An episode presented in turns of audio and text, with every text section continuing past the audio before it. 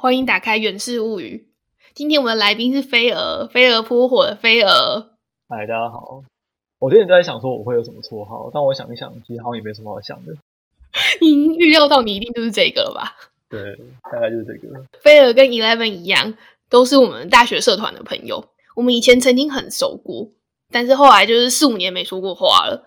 然后如果不是因为要录这一集，我觉得我们应该可以撑到十年不说话吧？没有，没有夸张啊，两两三年差不多啊。可是这一集我还是觉得一定要找你，是因为你是我记忆中唯一一个就可以晕船晕的非常夸张的人。可是事实上，其实我们还蛮多人会晕船的。可是你是晕的最严重的人啊！我记得我们搭过两次船，一次去澎湖，一次去蓝屿嘛。你两次都吐出胆汁，哎，我觉得一般人就算吐，也没有吐到出胆汁的程度。可是我觉得其实我很吃亏一个地方是，就是那两次搭船之前，前一天我都睡不太好。然后你睡不太好，就很容易晕船。可是大大家的，就是大家的住宿条件跟你一样啊，就是大家在同一个起跑线垫上，就是没有人睡得好。然后大家都一起去搭船了，可是最后还是只有你吐了胆汁，所以这样你还是晕的比别人严重，是吧？对对对，你吐胆汁就算了。我记得你上一次到蓝屿吐完胆汁之后，在那个民宿里面被裹成一只毛毛虫，就很虚弱，然后还跟大家说你好饿，我真的那时候我快笑死了，因为我肚子很空，然后又很冷，那时候还下雨，然后我很冷，真的超级惨。我没有看过晕船可以晕成就是这么悲惨的结局的人，而且那个好像还个我好像。蛮久，可能晕了一整天吧。我还记得那时候去蓝屿的时候，你是想要搭飞机的，但是是不是因为没有飞机票，所以你最后还是只能搭船？就大家很穷啊，大家说搭搭船多便宜多便宜。没有，大家可能观众不知道，可是飞儿他其实是在我们大学中一直都是一个超级有钱的大爷。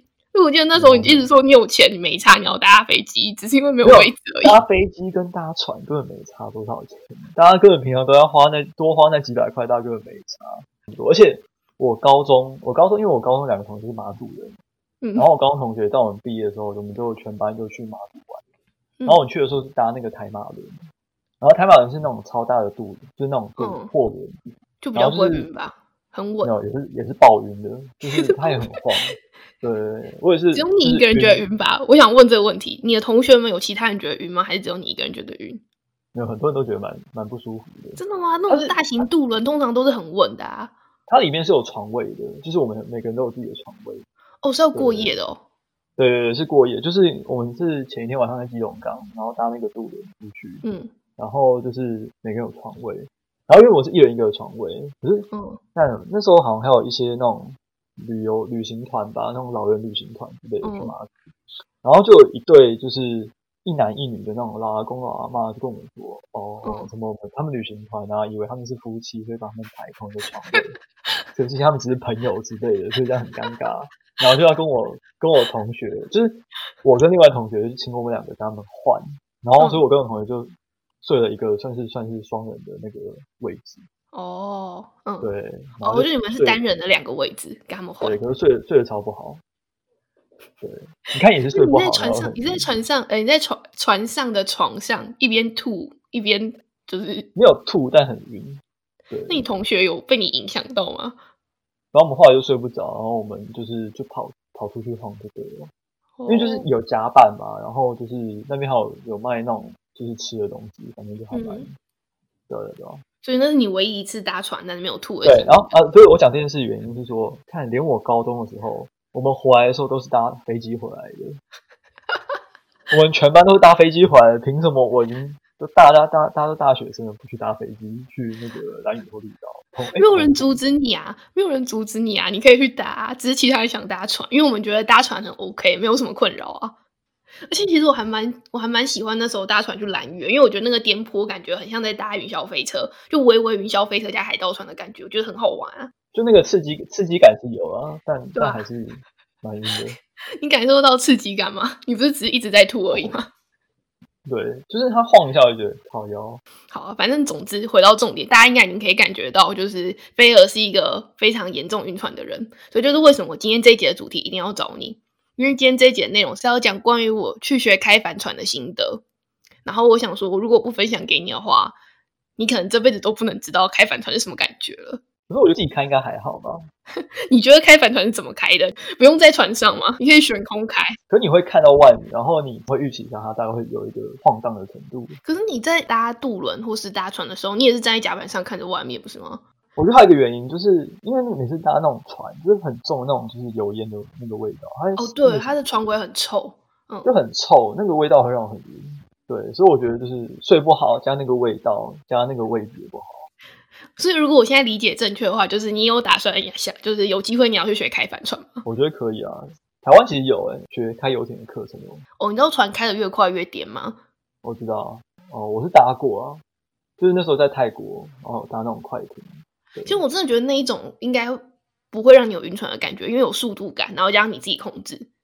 对，可是我要讲重点，重点是它一停下来的时候，你就秒晕。对，你说在海面上停留的时候你就晕了。对，因为它就是在海海浪，就是它就是开始左右晃荡，你就开始很晕。然后就是我那时候要浮潜嘛。所以就是我在准备要下去的时候，就我在船上待一下，大概过大概一分钟吧。对，我想起来了，说要浮潜。对，我觉得你这哪来的信心，觉得你可以开帆船啊？我记得我们上次去是南部吗？是垦丁吧？我们那时候不是去浮潜嘛？大家一起去。对对对。就只是浮潜，你也晕呢？就是漂在海上你也能晕？我觉得你这还有什么好说啊？你还觉得你可以开船？你也睡不好。反正都是因为睡不好，对不对？不是你的问题，是因为你没有睡眠充足的关系。对，都是环境的关系。可那有什么好睡不好？我记得那些民宿很大，很舒服啊。嗯，没有，就睡不好，太累了。哦，没关系啊。你觉得你没有晕船的困扰？那我真的觉得，我今天分享完怎么开帆船之后，你去台湾也可以报名一个课程，然后去学一下，真的蛮有趣的。好，你讲一下你的课程是怎么上的？哦，今天这集主要是分享心得，然后一些比较技术上的东西我就不想谈了。之后我会再开另外的技术，然后来带大家想象出海玩耍。然后我其实这个学的契机，就你刚刚问的嘛，就我为什么会去学？我我我没有问，不好意思。好，反正我这个学的契机，就是因为今年在欧洲疫情很严重，我觉得在台湾的大家应该都知道吧。所以其实今年就是基本上我哪里都不能去。然后就是在今年夏天的尾声，觉得实在是不行了，太郁闷了。然后荷兰大家都知道是水乡泽国，我常常看到很多人就是开船出去，在运河上，或是就是从运河出去出海这样子。然后就其实也蛮好奇的。我后来就去查了一下，在荷兰学开帆船的课程，就发现其实也没有很难学，很容易学。其实它就跟一般你要上任何课程一样，就报名就可以去了。然后其实，在荷兰这边有两个主要的系统，一个是 RYA，另一个是 CWO。然后 RYA 其实是一个英国起源的帆船教育机构，它是属于比较世界知名的一个帆船教学机构，所以后来我就觉得我还是去 RYA 这个系统，嗯，感觉拿到这个证书以后，在其他地方感觉还能使用，所以就去报 RYA 的 Competent Crew 课程。它简单的说，它其实就是学会怎么当一名水手的课程。其实要真的能开帆船，你是要拿到驾照的。然后要拿到驾照，其实除了上这些课程之外，还是有理论考试的。然后理论考试就是包含像那种导航啊，你要会算，然后很多就笔试跟实际测试这样。对，就有分两个部分，就有笔试跟数科的。术科是什么？哦，技术考试哦，就上路嘛。对，就是有分这两个。然后其实上路也不完全是上路啦，其实就是像我现在上这种课程，就是上路的一部分。你有累积航行时速。像我这次就累积一定的航行时速，这样。呃，我上了这是基础水手课程嘛，然后接下来还有进阶的，比如说像 Deck Skipper、Coastal Skipper，就是你要能真的成为一个船长之后，你才能独立的开船。那这个成为水手的课程要上多久的课？这个成为水手的课程呢是五天四夜的课程，然后基本上条件就是我们要能够听懂船长的指令，然后帮忙控制船。就是水，你就是水手啊，就是水手啊。就是水手对啊，就是有人会跟你说转舵，你要会转舵；有人跟你说拉帆，你要知道会拉帆，要拉哪个帆，类似这样的概念。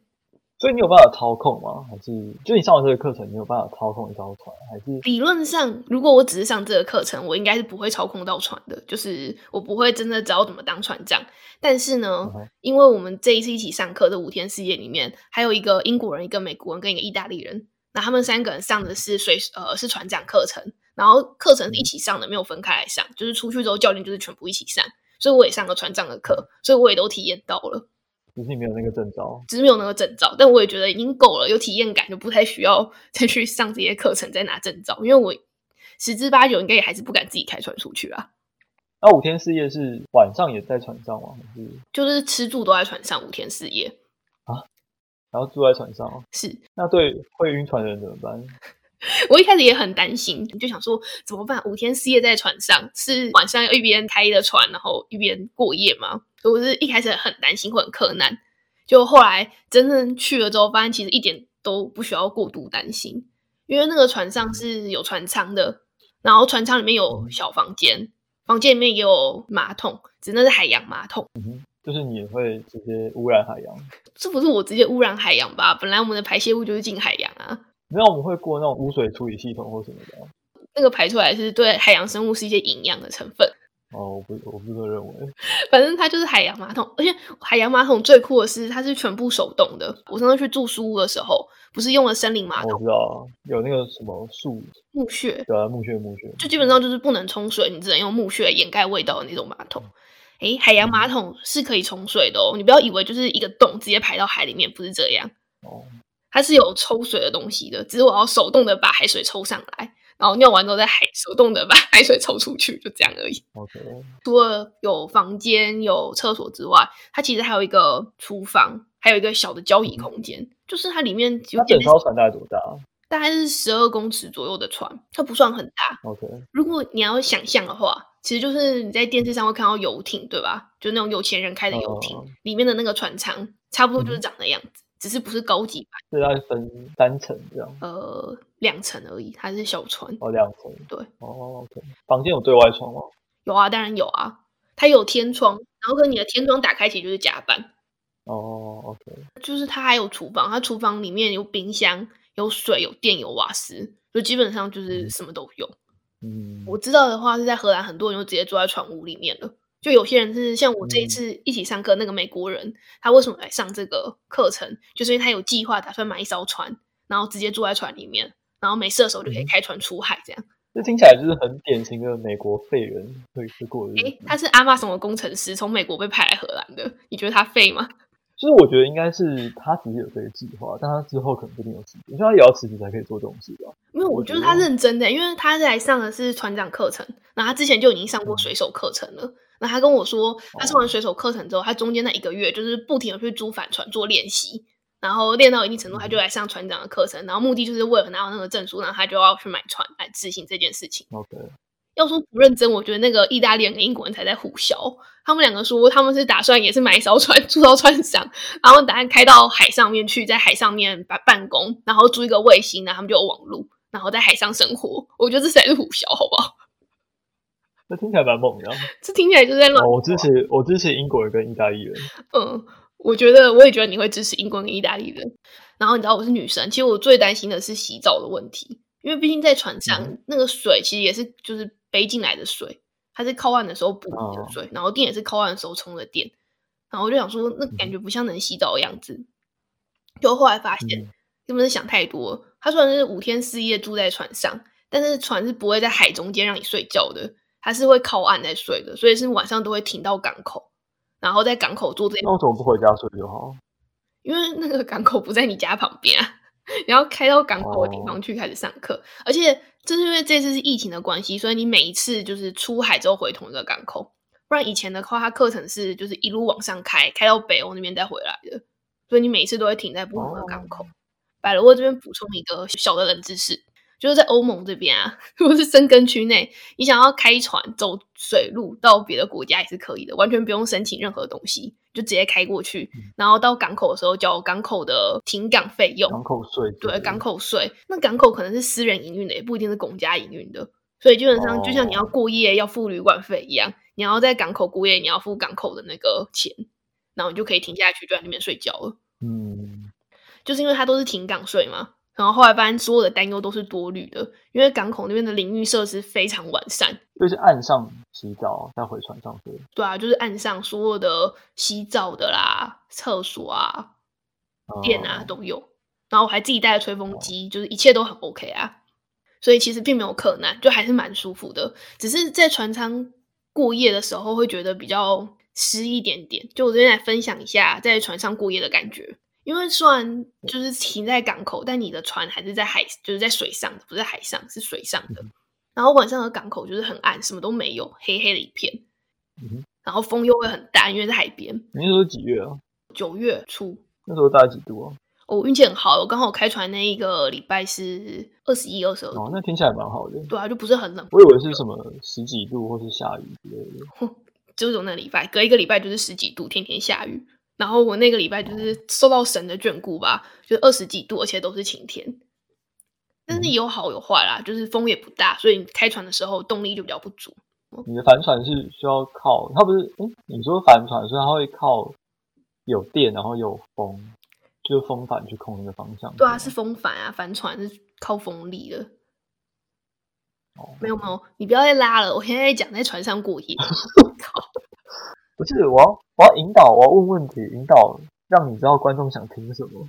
你知道你讲的东西是废话，只要知道英国有什么什么系统，谁会不想要知道在船上过夜是什么感觉啊？可是你没有这样感觉。我现在正要讲啊，被你打断了。哦，可以。因为在港口晚上很暗嘛，然后又停了很多船，又有风在海边，所以其实，在晚上在船上睡觉不是那种万籁俱寂的感觉，其实是有很多声音的，而且是那种有海的声音，就是海浪的声音。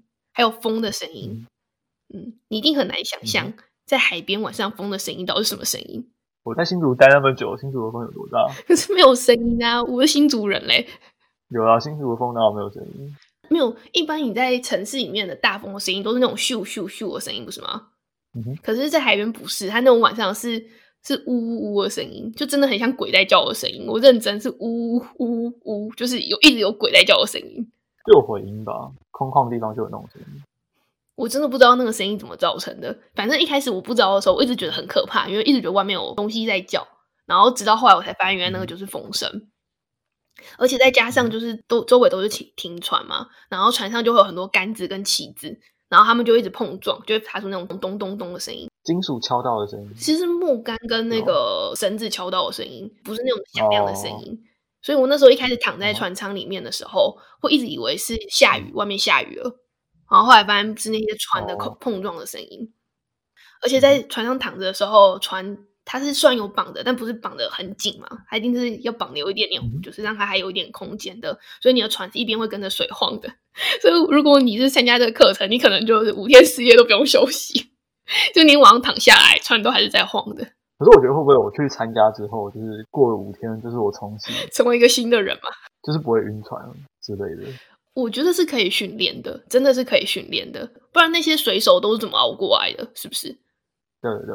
好啊，然后在这边下面我会插播一小段，那时候我录的晚上睡觉的时候外面听的声音哦。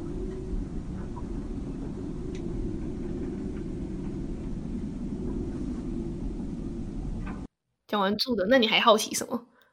好奇，哎，你们在船上吃的东西，跟你在路上吃的东西一样，因为你会先就是买好食材放到船里面的冰箱，然后煮来吃。可我以为这种活动就是会有什么安排钓鱼活动之类的，就是你可以顺便钓个鱼啊，然后自己现杀现宰。我们重点是去学开船，我们重点又不是我们又不是渔船。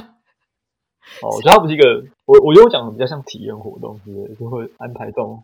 哇，你那个是就是去生态农场吧？生态农场才有这种东西。我是认真去学开船，你能理解吗？OK，嗯，好，那我想问开船的东西，你有真的去转过那个舵吗？有啊，我有啊。开船的感觉其实跟开车有一点点像，开车是动方向盘嘛，差别就是方向盘很小，而且你一转，你的轮子就会跟着你的转向动了，对吧？然后船就不是，船的舵很大，船的舵就是你人站起来那么大。它直径多大？大概我想一下哦，跟我身高差不多，我觉得应该有一百四十公分直径。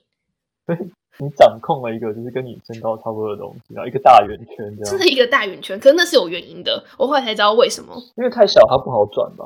不是，不是因为它不好转，因为你在船上的时候，你如果站在正中间看出去，前面都是旗子、甲板，然后还有甲板上站的所有人。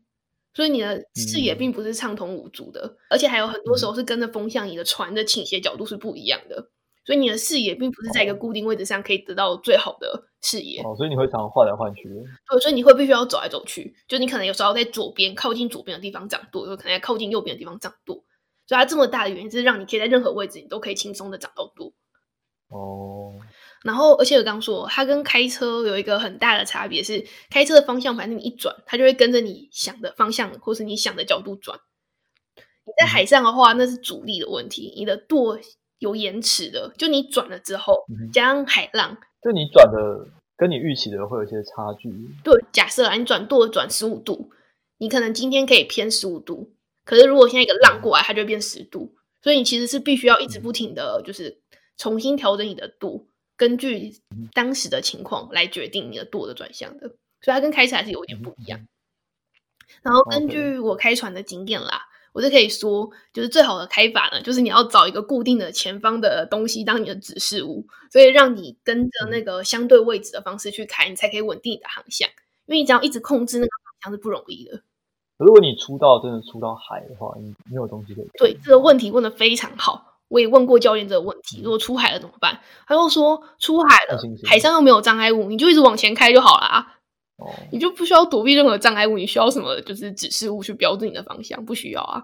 哦，哎，船上会有罗盘之类的吗？有啊，在舵的正下方就是一个很大的罗盘，在航海里面罗盘真的非常重要，因为海是会让你迷失方向的。如果没有罗盘，你就永远搞不清楚你现在在什么地方了。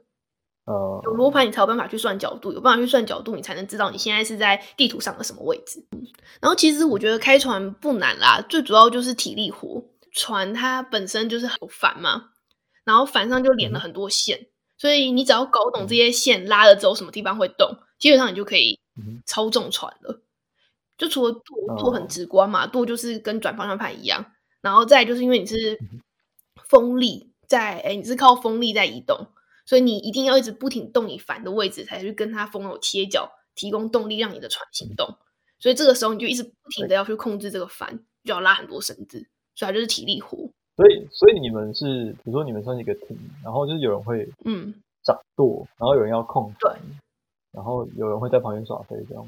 对，其实好像理论上啦，硬要的话，一个人就可以开船了，因为现在的舵可以自动自动驾驶，就你可以让它固定航向，固定哦，可以固定那个舵，对，然后你人就可以去控制那个帆，因为可是帆也不是需要一直动的。就是凡是就是，比如说你现在你你，哎，这个很技术诶，就你出海前就要去做好前一天的计划了，所以你已经知道隔天你要开开的航向是什么样的风了，然后你也知道你要到什么地方，你要转向，你才能到达你要的地方。就在那些时候，你可能会特别需要动帆，或者是当风向开始变的你要动帆。但其实大部分的时候，风向是固定的，所以你帆跟风向的切角也是固定的，所以你也不需要就是进进出出这样。对，不太需要。但是人越多越好，像我们这是五个人，就会比较轻松，就是大家都轮流做一些事情嘛，就不会那么累。但是如果人越少的话，你就会累死啊！因为你以为拉拉绳子很轻松吗？因为对你很累吧？应该对一般正常来说都还没有，对男生也很累，好不好？你要想哦，船是怎么动的？就是靠帆跟风的阻力，也就代表说你的船一定一直在阻力的方向嘛，所以你要拉动它，就等于在拉动反向的一个风吹你的东西。所以那是很耗体力的。然后一般而言，在船上都会有一个那叫什么转轮，然后转轮上面可以插一个把手，所以可以利用杠杆的方式帮助你，就是转这个绳子会比较轻松。哦。所以其实一般而言，如果是在风平浪静的时候拉这个还好，就是你就是站稳，然后开始拉嘛。虽然我是女的，嗯，觉得累，但是还是 OK 啦，懂的。那你要知道，它是帆船，帆船在航行的时候怎么会是平坦的呢？哦，就会晃来晃去的，对。蛮难拉的，不只是晃来晃去，然后想象帆船是用风力来当动力来源，对吧？所以就代表说你的船一定是要被风吹着走的。那为了要走，你的船就不能太重，也不能吃水太深，不然就跑不快。所以你风吹来的时候，你的船就会被吹得倾斜。所以基本上我们在航行候，船都不是平的，船都是至少三十度角。然后有时候风浪大一点，我都已经觉得变垂直。它就这样一个上来的时候，你就觉得你已经整个垂直起来，然后再下去。哦。然后再讲还有海浪哦，都会有个大波澜就起来下去。OK，就不是它听起来那么简单，就对了。就可能在平地上固定好的话，其实也没有到很难。但因为有很多外在条件。对啊，而且除了拉之外，我觉得放绳子比较危险，因为我刚刚讲还有转轮嘛。然后你放的时候，它其实将风，通常你放的时候就代表它要换风向意思。然后可能会突然对，它会这样咻就跑掉。所以你的手指要是没有注意的话，被卷进去，你的手就没了。那真的很可怕。哦，OK OK。而且你会全湿，因为那个颠簸，然后那个海浪水就一直打到你身上，就一直上来，一直上来，一直上来。然后那时候其实，嗯，有冒着手机会消失的风险，还是拍了一些影片，所以我之后会放在 IG 上面。所以主要的东西其实就是掌舵跟控那个帆这两件事情。实质上的操作就是这，主要就这两样。呃，还有很多要学的，比如说看看方向或什么。对，呃，对，像航向那是另外，那是属于读书的内容，就是那是属于计算性的。可是还有一些是知识性的，比如说你要知道港口啊，你要怎么进港。然后你到港口要怎么样跟人家联络，或者是你跟船交际的时候，谁要让谁？因为海上还是有别的船啊，谁要让谁？哦，看谁看谁不服输啊！啊，然后你就会撞死啊！因为其实我到现在还是不知道怎么样知道谁应该要让，谁不应该要让。所以我那时候掌舵的时候，那个教练就在旁边说：“哎，现在前面有一艘船来喽，那现在是你让还是他让？”然后我就说，嗯，应该是他吧。然后我就管他 继续往前开。然后那教练就会说是你，然后那个人就走掉了。哦。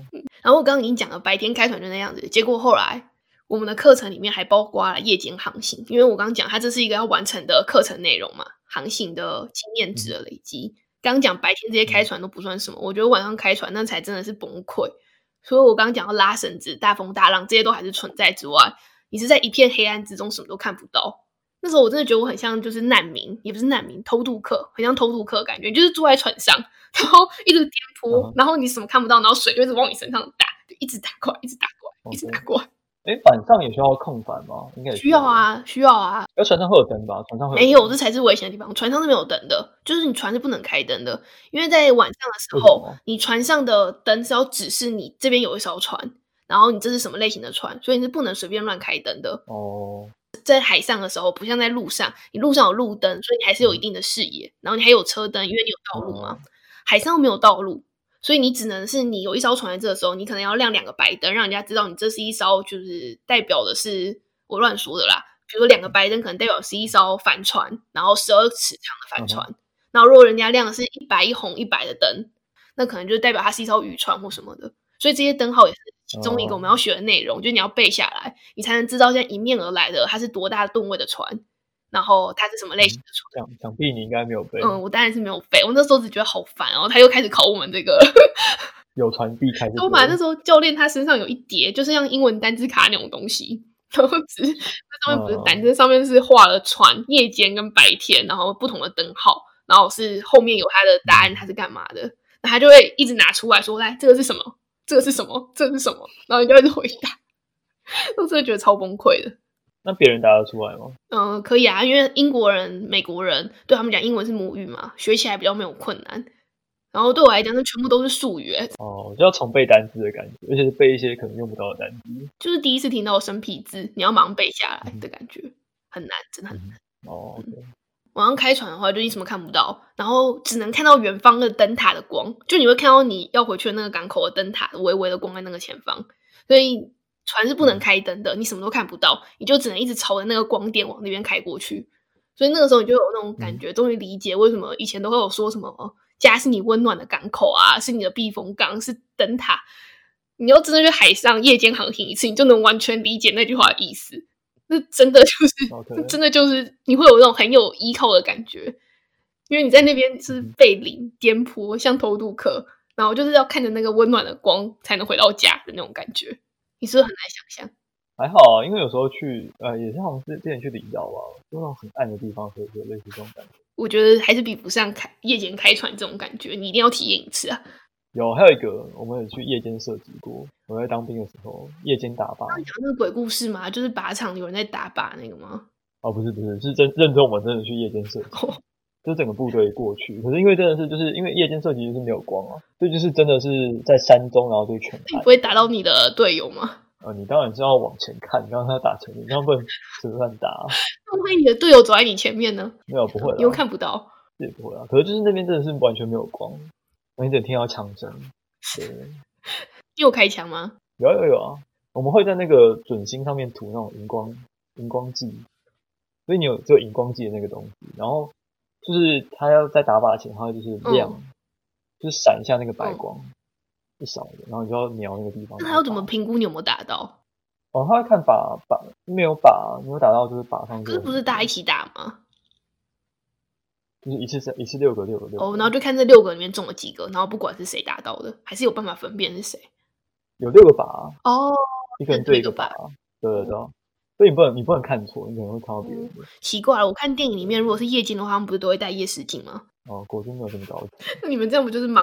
没有啊，夜视镜只有特种部队才会有啦，我们一般那种这样子一个白光，你就打得到啦。嗯，对啊，打不到啊。有意义吗？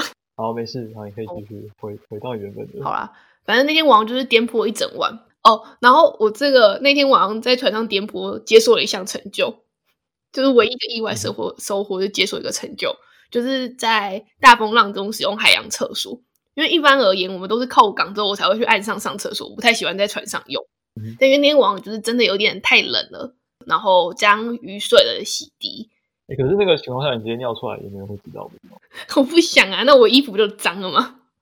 哦。而且重点是我那时候其实真的是已经就是因为你知道那个风浪真的很大，要走下船舱是要很是要有勇气的。然后我那时候就一直在上面撑着，然后看着那个港口的灯，然后后来真的是觉得不行了，离我还是太远，我就撑不到了，所以后来才是走下去上厕所。哦，OK。要怎么形容那个在大风浪中？海上上厕所的感觉呢？你有洒出来吗？我是女的，我是坐着尿，我不是站着尿，不会洒出来。我坐着的话，晃一晃就被晃起来了。就是你没有办法连续的尿，因为它晃了，你感觉断掉，再尿，再断掉，再尿，就这样而已。哦，哦，了解。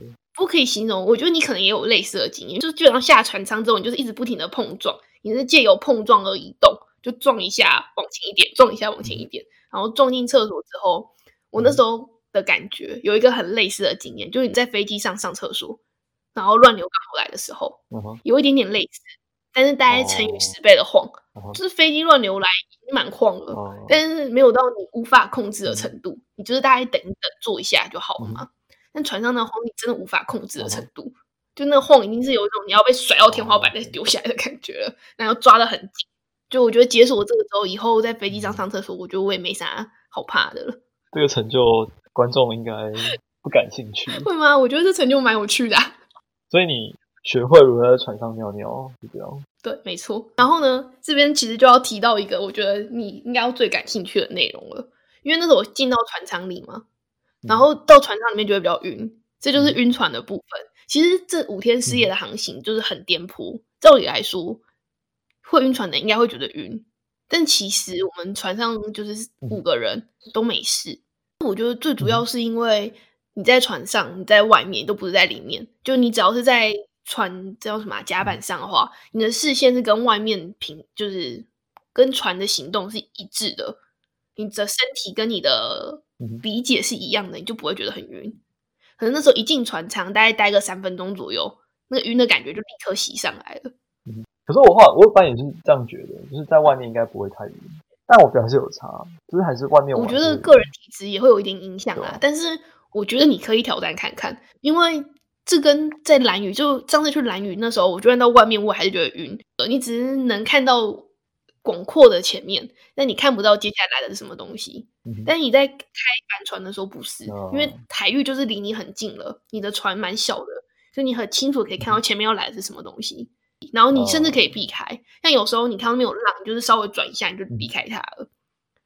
所以这一集找你来当来宾，其实最主要是要给你信心，就是让你知道，就算你会吐胆汁变毛毛虫，但是你去学开帆船，可以解决你的这个缺陷，然后可以让你的未来有更多的可能性。然后你以后就甚至可以让人家说你是一个会开船的人，就出乎所有人的意料了。我是蛮想学的啊。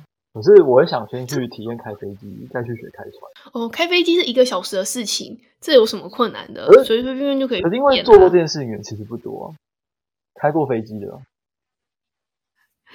好啦，那其实现在差不多已经讲完大部分的分享了啦。然后接下来我只是想要分享一下，就是如果大家真的听完这一节内容，想要去开帆船的话，我会建议大家要先做的准备。第一个就是要先去学一些航海术语。我不确定在台湾上课的话，他们会用英文还是中文？应该参半吧，可能术语是用英文吧，我觉得。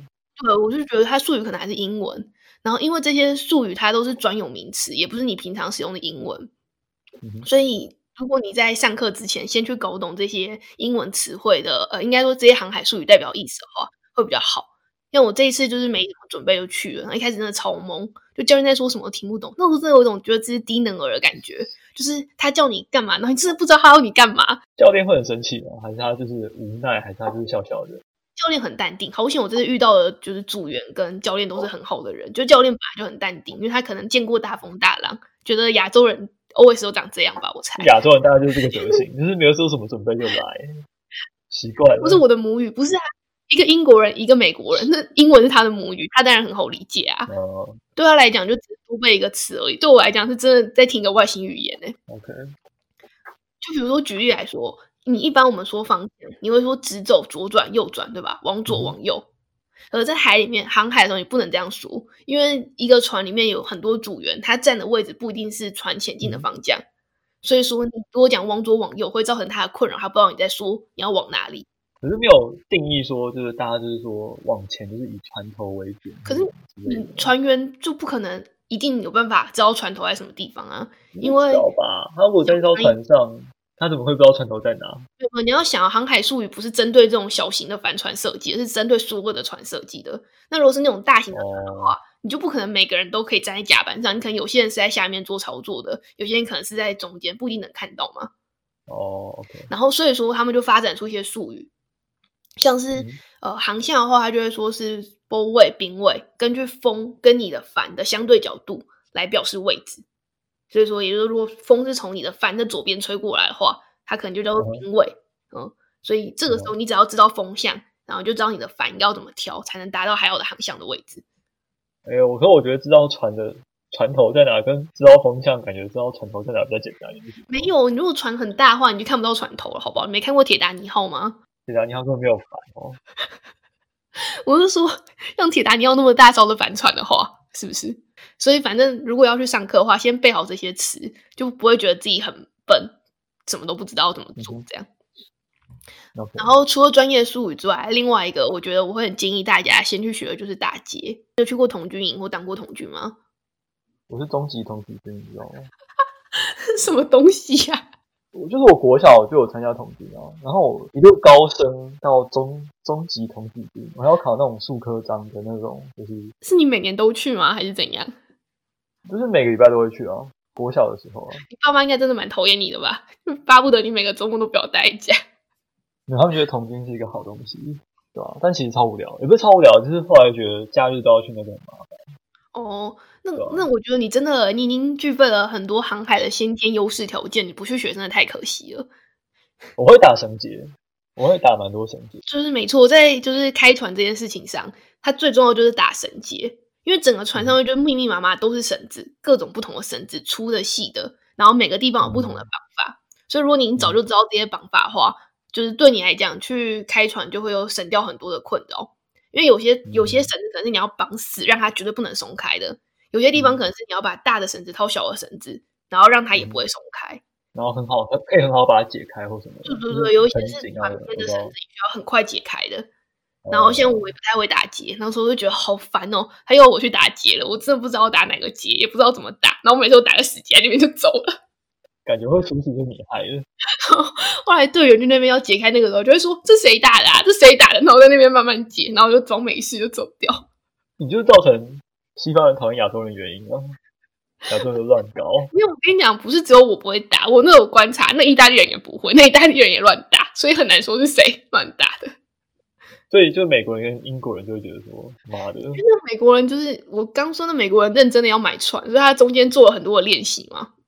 所以他很会，然后那英国人，英国人我觉得他只比较会装。我觉得英国人跟意大利人都很悬，他们两个其实也都不太会，都是乱打。哦，OK，谁有办法？我说真的，教你一次你就把它背下来吗？你是耗尽了多少六七年的时间才拿到你那个终极童子军的称号？我才花了一天呢，怎么有办法马上会？是啊，是啊，对啊。哎，你有抛锚过吗？你说船抛锚吗？不是，就是锚，不是有时候下锚或什么？哦，有啊，有啊。那个锚很重吗？哦，你以为你是人力丢锚下去吗？呃，哦，它是在那个嘛，它是有一个那个，就是旁挂在旁边。那它一开始其实就已经是在船尾的地方了吧？哎，船头的地方，它已经在船头了。然后基本上就是有个电动的马达那个地方，然后就按往下，它就放下去，夹着铁链。现在已经现在已经是这样了，是吗？没有像以前那种电视上还要这样子丢一个毛，然后被缠到，你就会被丢下去这样子。我觉得啊，以现代而言的话，你应该要很多人才办法把毛拔起来吧？如果你用这种方式丢下去的话，毛很重啊。毛大概看起来毛不一定很重，但毛就是为了要固定，所以你基本上毛下去都是会挖土的。哦，它会挖土之后卡在土里面嘛？就是目的让它不会乱动啊。所以你要把它拔起来，肯定要 很大力气才能拔起来。OK，这样可以理解吗？嗯嗯，可以。好啦。那你还有什么疑问我没有解惑到吗？在我今天准备的内容里面？而且你们船上没有 WiFi 对不对？就出去没有啊，完全没有。所以你们死在船上也不能知道。没有，你有无线电。一般在船上会有无线电，可无线电不能上网吧？你可能是跟某人就是不能上网啊。可是没有，因为我这次五天四夜都在海边。呃，海边是指就是在岸的附近，它是沿着岸在开的，所以我还是有网讯号。我其实之前有一点考虑是想要去后面的进阶课程。是从荷兰开到英国，然后那个可能就会没有讯号了。然后你中间就要在海上过夜。然后问过海上要怎么过夜，基本上就是一定要有人开船，所以大家就轮流上来开船，就是轮岗值班这样。值班，对你没办法在海中间下锚，就只能开而已。如果是你值班，我不敢睡觉。靠，有什么好怕的？我应该就会醒着，然后隔天就睡不好，因为在开船。我觉得你只是怪我，你只是根本本来就自己睡不着，好不好？我觉得在海上是不可能睡得着的。好啦，那今天的内容就到这里结束啦。那听到这里，如果喜欢这一集的观众朋友要干嘛？好，请大家订阅、留言、加评分。好，那如果喜欢飞蛾的话，也可以在下面留言，我会让他多当几集的来宾。对，如果大家反应热烈的话，我自己来开一集。你可以自己来开个节目啊！我可以把麦克风卖你之后。哦，如果我都要换工作的话，我可以中间空个一个月。哦，对啊，不知道反响会怎么样？因为你本来很信誓旦旦的说，可是搞不好跟你剪接有关啊。我说你是借口大王哎，就是晕船就说是因为没睡好，都是因为睡眠品品质不好的关系。然后如果大家觉得你不好笑，就是我剪接的错。对啊，你看你自己又有你自己的东西，可是。我当时觉得那那份很无聊，但我讲很棒。那因为你就是把我的表现就是抵消掉，对我看你给我剪接的那个。好喽，那大家下礼拜见，拜拜，拜拜。